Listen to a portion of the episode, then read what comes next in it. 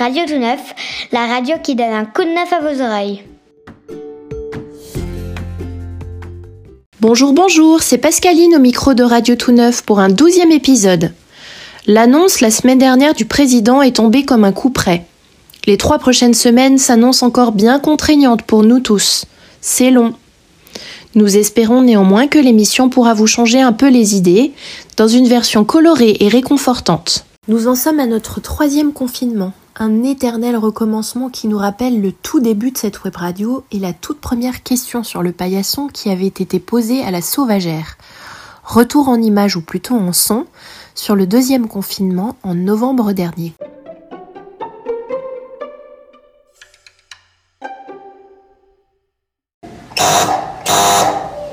Malheureusement, euh, je dirais les sucreries, pâtisseries. euh, C'est pas malheureux ça, c'est parce que du coup, effectivement, sur la balance, euh, voilà. Je joue à la PlayStation. Ouais. Ma copine arrive, sinon je me fais engueuler. Netflix, c'est le streaming À fond ou raisonnablement? Non, raisonnablement quand même.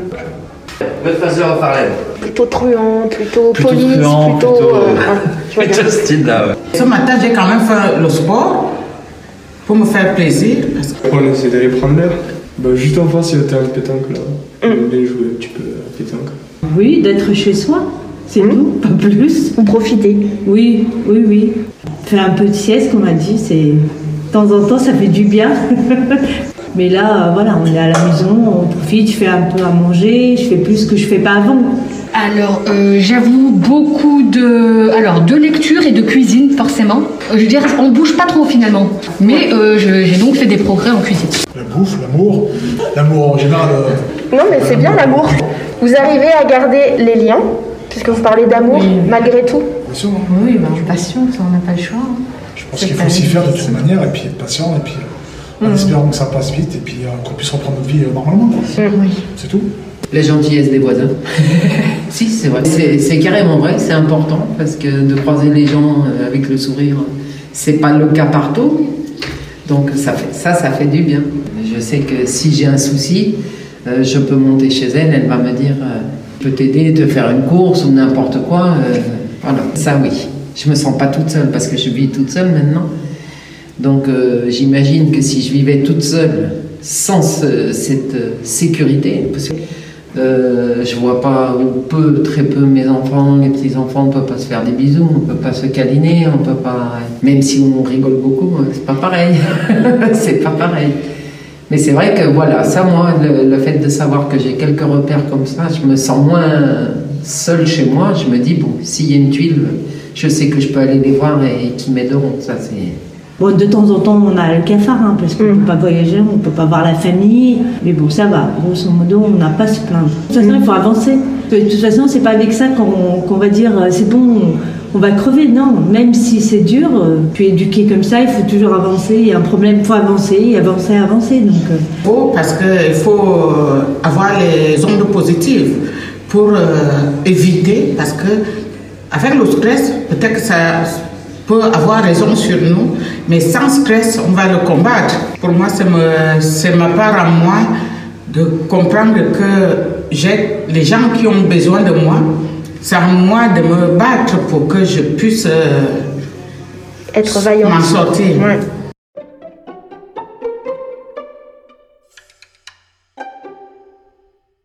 La semaine dernière, à l'approche du 1er avril, il s'était glissé un poisson silure d'avril dans le flash info du facétieux Nicolas Mangin. Il reprend son sérieux cette semaine avec trois nouvelles bonnes nouvelles.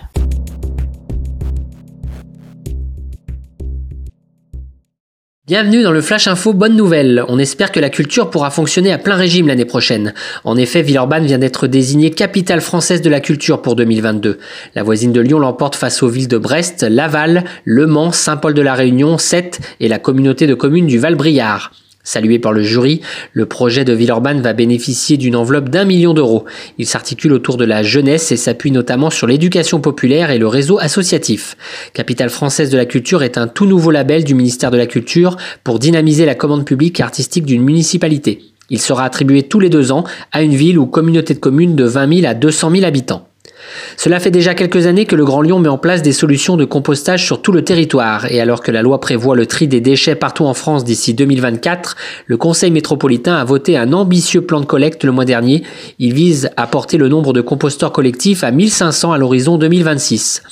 500 lieux de compostage de quartier ont d'ores et déjà été financés par la métropole, qui souhaite également distribuer 20 000 composteurs à des foyers vivant en maison individuelle avec jardin pour les installer. Bon à savoir aussi, le Grand Lyon propose des formations gratuites pour apprendre à composter et jardiner avec des déchets verts. La Société protectrice des animaux, on connaît tous. Nicolas Talieu vient de créer la Société protectrice des végétaux. L'initiative géniale de ce pépiniériste lyonnais consiste à récupérer les plantes fatiguées ou abîmées dont plus personne ne veut. Ensuite, deux possibilités, soit la plante est soignée et rendue à son propriétaire, soit les gens veulent s'en débarrasser et la laissent à Nicolas Talieu dans ses locaux installés au parc des Girondins dans le 7e arrondissement pour être proposé à la vente. Le pépiniériste met également en place des ateliers de conseil pour l'entretien de vos plantes et jardins. C'est la fin de ce Flash Info, portez-vous bien.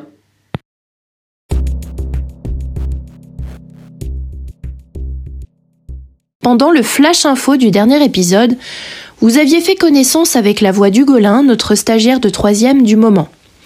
Il a bien voulu se prêter au jeu de l'interview première fois, au pluriel, comme Shaima et Willem avant lui. On l'écoute.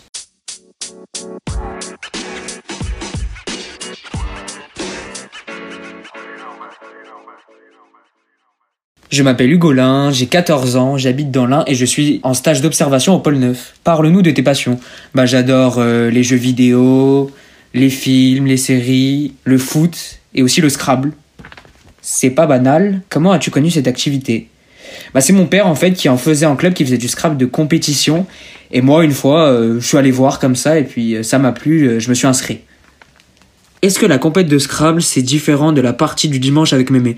Ah bah oui, pour le coup c'est différent. Déjà c'est pas le même mode de jeu. Enfin, en gros on a un juge arbitre qui nous dit de prendre 7 lettres. Tout le monde prend le même tirage et pendant 3 minutes on cherche le meilleur mot. Après, il nous dit la meilleure solution, donc le mot qui rapporte le plus de points. On note ce mot, et puis il nous fait à nouveau retirer cette nouvelle lettre, et ça continue comme ça jusqu'à ce qu'il n'y ait plus de lettres. Et après, on fait un classement par rapport au nombre de points total. As-tu déjà l'impression d'avoir remporté des victoires sur toi-même en compétition?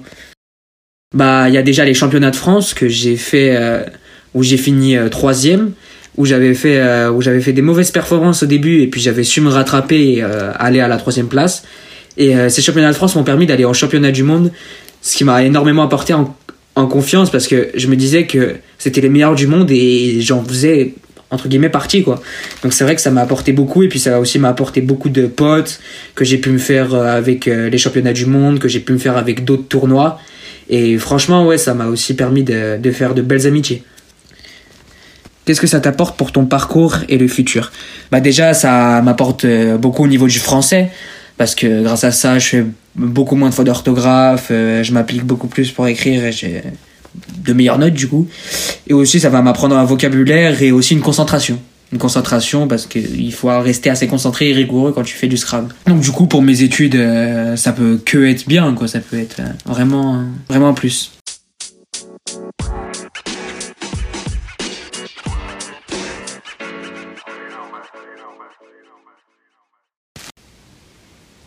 Nous vous proposons de nouveau un petit jeu de connaissances sur le patrimoine de Saint-Rambert. Nous avons posé une question dans la rue au hasard des rencontres. Écoutez voir.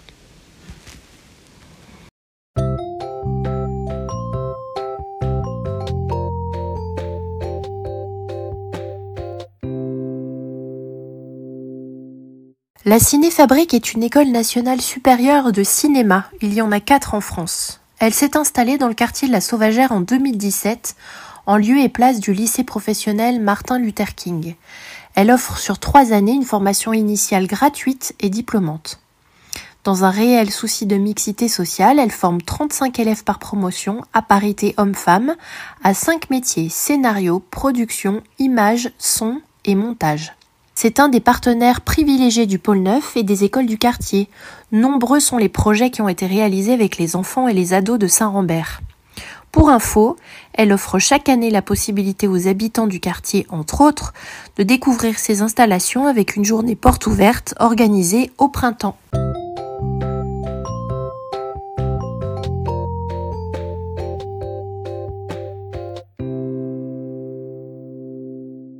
Nicole, notre grande conteuse d'histoire, revient cette semaine avec un nouvel extrait du livre de Joël Vernet, L'oubli est une tâche dans le ciel. Ouvrez grand vos oreilles.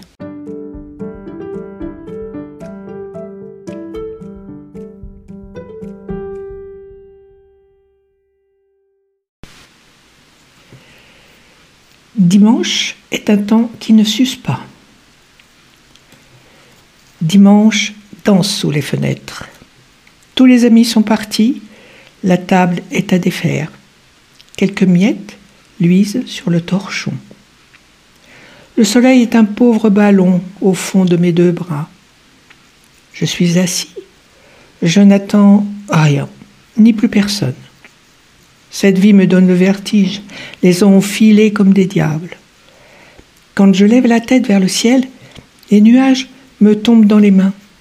Un merle passe à toute vitesse et je vois la lumière vive briller sur les fenêtres, comme un feu à l'intérieur de la maison d'où ne me parvient aucune voix.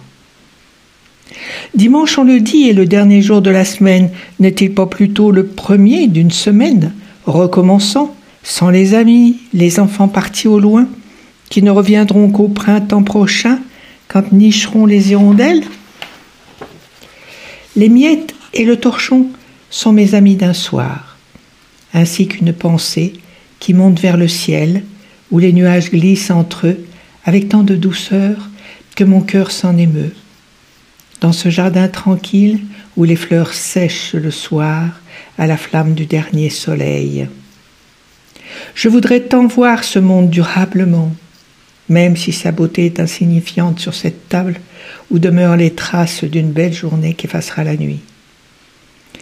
Je reste longtemps dans la faible clarté du jardin, observant la lune blanche posée dans les feuillages, à travers lesquels vont et viennent les oiseaux de nuit, dans un bruissement d'ailes presque inaudible. La table est vide du souvenir des amis dont les voix sont perceptibles. Je m'endors avec elles dans l'herbe douce du jardin. Seule la rosée du matin me fera entrer dans la maison où le silence règne en maître. Je vois le silence épais dans le moindre recoin. Il monte, dévale l'escalier, se cache dans les chambres sous les bûches de la, de la remise, sous les rosiers amaigris par le froid.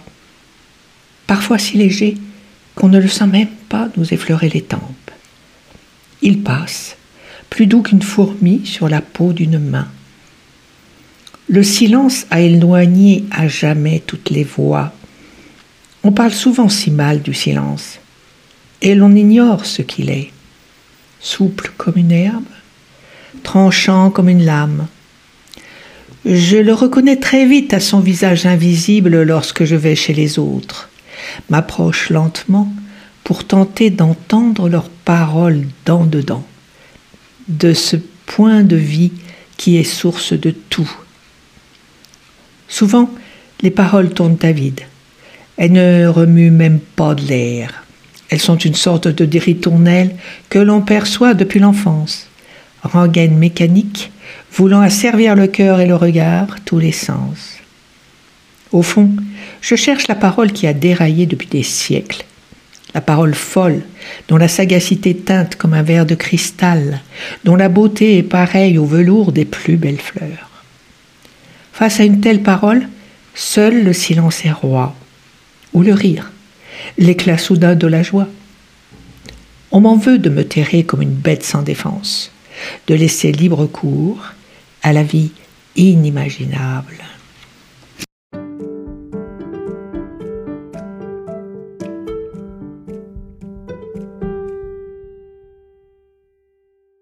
Du côté du pôle Neuf, nous avons reçu en résidence le collectif Les Immergés les deux dernières semaines.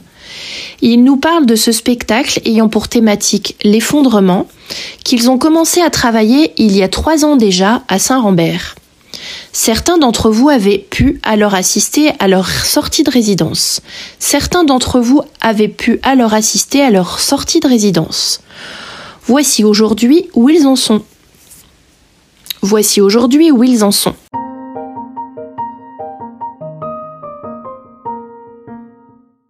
Vous êtes le collectif Les Immergés et vous êtes en résidence ici depuis euh, mardi dernier, c'est la fin aujourd'hui, et vous êtes ici pour travailler un spectacle qui a pour sujet l'effondrement. C'est un spectacle, euh, du coup ça fait trois ans qu'on travaille dessus. Euh, on a commencé d'ailleurs, il me semble, une première résidence physique était ici. Ça nous a permis de créer une fiction où il y a une histoire de barrage qui va bientôt s'effondrer, d'une population du coup euh, bah, qui va perdre euh, la ville, qui va perdre tout ce qu'ils ont connu, euh, de travailleurs sur ce barrage qui font tout pour que ce barrage tienne, et aussi on a une figure un peu politique de la mairesse. La mairesse du coup qui, qui fait tout pour que la population ne panique pas et une famille qui a vécu un deuil, qui a vécu la perte d'un de leurs enfants euh, deux années euh, pile auparavant. Donc voilà, on suit toutes ces, ces personnes le temps d'une journée. Le théâtre qu'on a envie de faire, c'est un théâtre que nous on appelle immersif, où on va euh, essayer de re-questionner la place du spectateur et de l'amener à se déplacer aussi et à se retrouver euh, plus au centre aussi de l'action et au centre de l'espace et où il y aura vraiment euh, la scène c'est pas juste le plateau du théâtre. Ça devient vraiment euh, tout l'espace que nous on choisit d'investir. Dans notre processus de, travail il y a eu un moment c'est vrai à Saint-Rambert où on a eu envie d'échanger avec les gens qui, étaient dans le lieu les gens qui venaient pour les activités, euh, les gens qui travaillaient dans le lieu. Parce que le sujet qu'on aborde euh, de l'effondrement, euh, ce qui nous intéresse, c'est pas d'analyser qu'est-ce que c'est aujourd'hui l'effondrement de notre civilisation, mais plutôt comment, comment on va le vivre cet effondrement, comment on le traverse. Et donc de pouvoir recueillir des paroles à ce sujet-là, ça nous intéressait. Ça mêle aussi la nature et, et l'homme à plein d'endroits de responsabilité et d'imbrication. Et, maintenant, le spectacle tel qu'il est en train de, de se construire, finalement, le, spectateur, euh, euh, c'est ce qu'on se disait pour définir l'immersif, euh, le, spectateur peut être soit au volant, soit passager. Et donc finalement, le, spectateur va se retrouver plutôt passager dans notre spectacle, c'est-à-dire qu'il va quand même être guidé et plutôt spectateur de ce qui se passe, bien que quand même immergé à l'intérieur de la scène. À chaque fois, il a un rôle à jouer, même s'il n'a pas à le jouer. Par exemple, pour un parcours, il fait partie de l'équipe qui euh, doit euh, surveiller le barrage, trouver s'il a des failles et tout ça. Voilà, c'est ça, il est figurant, exactement. Il avait été un peu, du coup, notre ligne directrice dans les interviews qu'on avait fait ici avec les gens d'ici. Finalement, c'est quelque chose qui se retrouve euh, dans le texte final du, du spectacle, qui cette fois donc est très fictionnel, mais euh, et donc qui a été écrit par euh, une écrivaine, et hum, où finalement ça va vraiment être euh, comment chaque personnage de la fiction, même s'il a un poste un peu clé, un peu archétypal dans la fiction de la mère, la mairesse, le chef, etc. comment ces personnages-là vivent de l'intérieur aussi ces effondrements, comment ils le gèrent, euh, autant euh, pragmatiquement que eux aussi émotionnellement. Euh. Et avoir le maire d'une ville qui fait un discours pour préparer à une évacuation, qui demande à la population de, d'être disciplinée, de suivre les consignes, forcément ça fait écho et, forcément aussi ben, tous les événements qui se passent autour, qui nous entourent. On se retrouve aussi avec un une espèce de champ lexical qui ressort de, ce qu'on entend tous les jours à la télé et dans les médias et comment ça vient s'imprégner. Je dirais même que du coup on a tellement été dedans que ça a été beaucoup plus dur de rêver dessus et de, on va dire, de le poétiser. Et du coup, on a fait appel à une, autrice là, du coup, qui, reprend un peu ça en main. Donc, on a déjà, on avait déjà quasiment écrit toutes les grosses lignes et tout, mais elle, du coup, je trouve qu'elle arrive à réamener euh, autre chose. Mais ce qui est assez chouette, voilà, c'est que elle, du coup, elle a ce, coup, elle a encore, euh, facilement cette possibilité-là de, de, trouver de la métaphore, de, que moi je me sens, je sentais en tout cas qu'en septembre on était un peu écrasé par ce réel, quoi. C'est d'un coup. Euh, enfin voilà, la mairesse elle pouvait pas parler autrement que comme Macron. Enfin c'était très dur quoi, parce que du coup on était un peu trop dedans pour le coup. Alors qu'on était parti sur quelque chose de très voilà, comme d'hab, on imagine ça dans longtemps, quoi. On parle d'un effondrement lointain. Et, trouver le juste milieu entre euh, pas euh, faire l'autruche et faire une fiction complètement déconnectée de ce que tout le monde vit alors qu'on parle du même sujet. Et voilà, en même temps, trouver de la poésie et de la réelle fiction là-dedans sur un effondrement qui est euh, fictionnel pour le coup. Enfin, cette balance-là, je pense qu'elle est, elle est pas évidente à trouver. En tout cas, elle a, elle a été compliquée, ouais, comme disait Mathieu, un peu en temps. Euh, moi, j'aurais bien dit que ça, que ça, nous faisait bien plaisir de revenir ici. Euh, et que quelque chose qu'on s'est répété plusieurs fois, c'est que la première fois, du coup, c'était pour la première résidence. Mm. Donc, euh, il y avait vraiment énormément de liberté. On jouait beaucoup avec l'espace. Il y avait des idées qui venaient un peu de partout. Ensuite, on a fait plein d'autres résidences à d'autres endroits où on était plus dans du bon, mais qu'est-ce qu'on fait, qu'est-ce qu'on fait, qu'est-ce qu'on fait? Mm. Et là, de revenir ici, avec ce souvenir-là, ça nous a permis, bon, comme on dit, d'un peu réouvrir les fenêtres pour euh, laisser rentrer encore des choses nouvelles. Donc euh, bien sûr, euh, on trouve ça triste qu'il n'y ait pas plus de monde dans, le, dans les locaux et de ne pas, avoir pu plus interagir dans, cette période compliquée. Mais, mais voilà, ça faisait du bien de revenir ici et, voilà. Et, c'est partagé parce qu'on était ravis de nouveau de vous accueillir.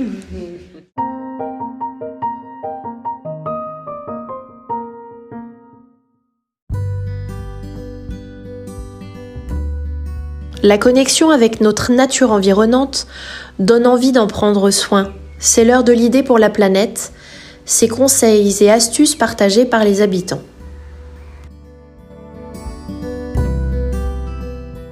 Ben, le tout premier truc que j'ai fait, c'est... Euh... Suspense euh, C'était juste après 2008, euh, c'est de changer de banque. Parce que ce qui, en fait, ce qui pollue le plus, c'est notre argent. Et, euh, et donc, si, si, par exemple on était, pour pas citer non, on était à la Société Générale, mais c'est un des plus gros financeurs des hydrocarbures. Et donc, ce que j'ai fait, c'est que j'ai changé pour aller au crédit coopératif parce qu'on est un peu plus la main sur ce qu'ils font. Voilà. C'est pas encore parfait, mais c'est un peu mieux. C'est déjà, oui. Enfin, beaucoup mieux par rapport mmh. aux autres banques classiques. Mmh. Et puis ensuite, euh, qu'est-ce qu'il pourrait y avoir d'autre? La deuxième chose aussi qui, pollue, enfin qui, permet de, diminuer un peu notre empreinte écologique, on va dire. C'est pareil, c'est au niveau des, du, fournisseur euh, électrique, électricité.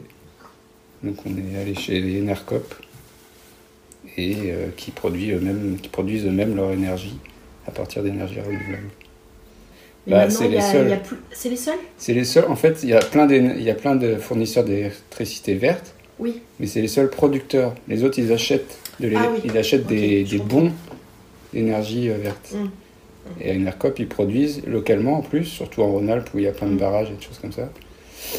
Et donc, euh, et donc euh, ça permet d'être sûr que notre énergie vient du coin et est renouvelable. Ah, bah, ah oui, non, voilà. Euh, les, les, mails et tout ça, non, peut-être? Non, non, parce que ça, de toute façon, on peut pas y échapper. Mais non, le, le truc qu'on a au niveau budget familial, qu'on a recentré, c'était euh, de faire un peu comme il y a 50 ans, c'est-à-dire que le plus gros budget, c'est la bouffe, la mm. nourriture. Et donc, euh, c'est pas du tout le cas. C'était pas du tout le cas avant, parce qu'on allait dans les supermarchés classiques trouver le moins cher possible. Et donc, euh, on s'est dit que bah, qu'on allait plutôt mettre de l'argent dans la nourriture et donc, quitte à payer plus cher, aller euh, dans des magasins euh, comme Biocop, pareil, au niveau de mm. la, du type de société que c'est et au niveau des produits qu'ils ont, plutôt locaux et bio, et qui proposent du vrac, même si ça coûte un peu plus cher. Au final, c'est certainement mieux pour la planète. Et pour vous. Et pour nous, bien sûr. Pour votre santé. Voilà, du coup, euh, c'est juste qu'au niveau euh, budget, bah, ça, ça a doublé notre budget nourriture et du coup, bah, on fait moins de choses, genre, euh, je sais pas acheter des habits neufs, des choses comme ça. Les enfants manquent d'occupation? Monique nous propose une jolie histoire à leur faire écouter lors de leur longue journée à la maison. Pour l'accompagner, une invitée spéciale, Ambre, sa petite fille.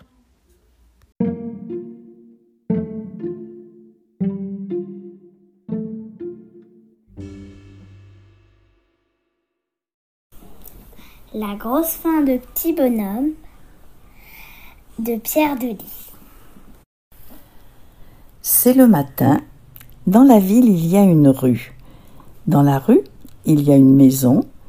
Dans la maison, il y a une chambre. Dans la chambre, il y a un lit. Dans le lit, il y a petit bonhomme. Et dans petit bonhomme, il y a un ventre tout vide. Petit bonhomme sort de son lit, de son pyjama et enfin de sa chambre. Il rentre dans ses habits et descend à la cuisine. Il ouvre le placard, il est vide. L'armoire, elle est vide. La huche, elle est vide. Petit bonhomme fonce à la boulangerie. Boulanger, s'il te plaît, donne-moi du pain parce que j'ai faim. Oh, petit bonhomme, le pain, je ne le donne pas, je le vends. C'est comme cela que je gagne ma croûte. Petit bonhomme sort son porte-monnaie, il est vide aussi. Mais je n'ai pas de sous. Ah bon? Écoute, voilà ce que je te propose. Donne-moi de la farine et je te donnerai du pain. Petit bonhomme court au moulin, tout essoufflé, il dit Meunier, donne-moi de la farine que je donnerai au boulanger qui me donnera du pain parce que j'ai faim. Eh, petit bonhomme, ma farine, je ne la donne pas, je la vends, je, je ne moue pas pour rien. Mais. Je n'ai pas de sous. Ah bon? Voilà ce que je te propose. Donne-moi des grains de blé et je te donnerai de la farine. Petit bonhomme déboule à la ferme et finit par trouver le paysan. Il était juste entre son béret et ses bottes en caoutchouc. Paysan, donne-moi des grains de blé que je donnerai au meunier qui me donnera de la farine que je donnerai au boulanger qui me donnera du pain parce que j'ai faim. Oh, petit bonhomme, le blé, il ne tombe pas du ciel, il sort de terre. Faut l'aider à pousser. Pour ça, moi j'ai besoin de crottin. Si tu me donnes du crottin, je te donnerai des grains de blé. Là-haut, le soleil est à son zénith, il rayonne. En bas, petit bonhomme fait son maximum direction la pâture à toute allure. Quand petit bonhomme arrive, il trouve un percheron énorme au derrière, si gros qu'on le voit de devant. C'est la bonne adresse. Cheval, donne-moi du crottin que je donnerai au paysan qui me donnera des grains de blé que je donnerai au meunier qui me donnera de la farine que je donnerai au boulanger qui me donnera du pain parce que j'ai faim. Je voudrais bien, moi, mais j'ai plus rien à manger, il fait trop sec. Donne-moi de l'herbe bien verte et je te donnerai du crottin. Petit bonhomme cherche, mais partout l'herbe est sèche. Il se penche et parle à la terre. Terre, donne-moi de l'herbe que je donnerai au cheval qui me donnera du crottin que je donnerai au paysan qui me donnera des grains de blé que je donnerai au meunier qui me donnera de la farine que je donnerai au boulanger qui me donnera du pain parce que j'ai faim. Je voudrais bien, moi, mais je ne peux pas. J'ai si soif. Donne-moi de l'eau et je te donnerai de l'herbe. Petit bonhomme galope jusqu'à la rivière. Elle est en train de se la couler douce. Rivière, je peux te prendre de l'eau? C'est pour la terre, elle est toute sèche. Ah? Oui, s'il te plaît. Donne-moi de l'eau que je donnerai à la terre qui me donnera de l'herbe que je donnerai au cheval qui me donnera du crottin que je donnerai au paysan qui me donnera des grains de blé que je donnerai au meunier, qui me donnera de la farine que je donnerai au boulanger, qui me donnera du pain parce que j'ai faim. Moi, je veux bien, mais tu vois, ce matin, je n'ai pas eu le temps de faire mon lit. Tu peux t'en occuper, cela m'aiderait beaucoup.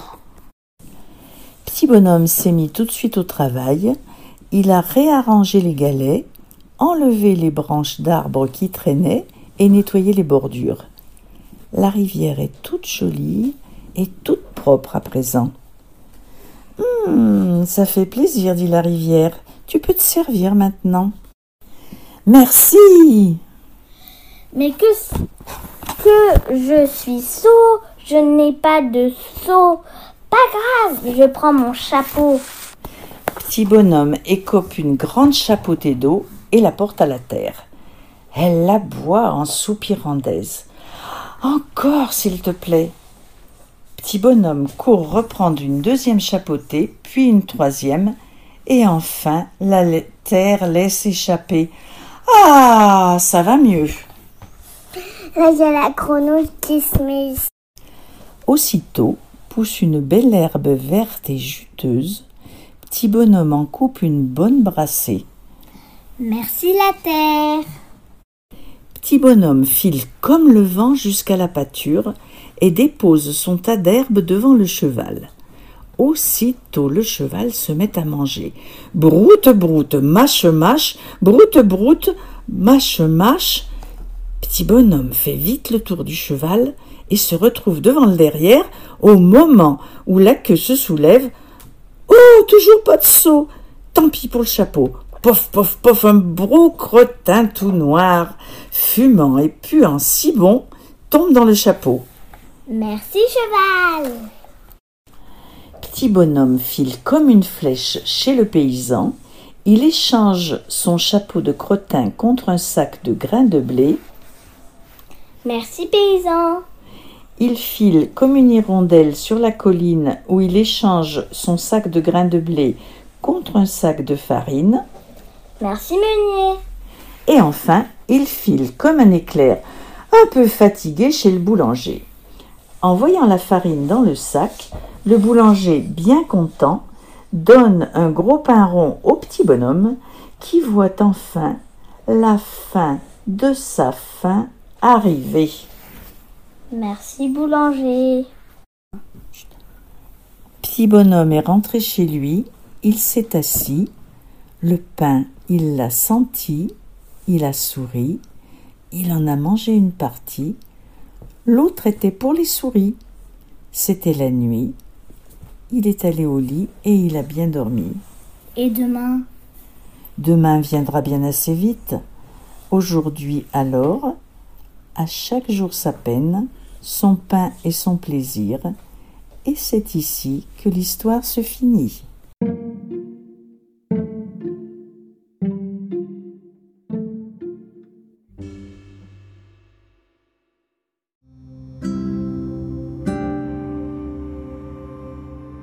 Nous arrivons à la fin de ce programme pour Radio Tout Neuf. Je vous laisse avec quelques minutes de musique douce offerte par Omar, notre adhérent du pôle Neuf et son atypique handpan.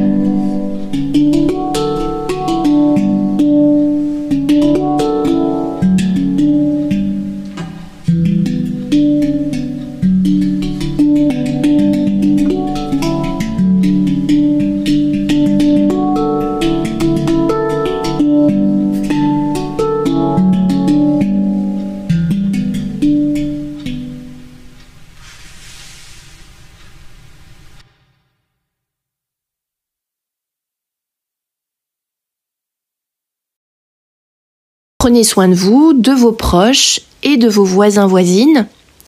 À la semaine prochaine sur Radio Tout Neuf pour un épisode concocté par Enguerrand et Akan pour les jeunes de Saint-Rambert.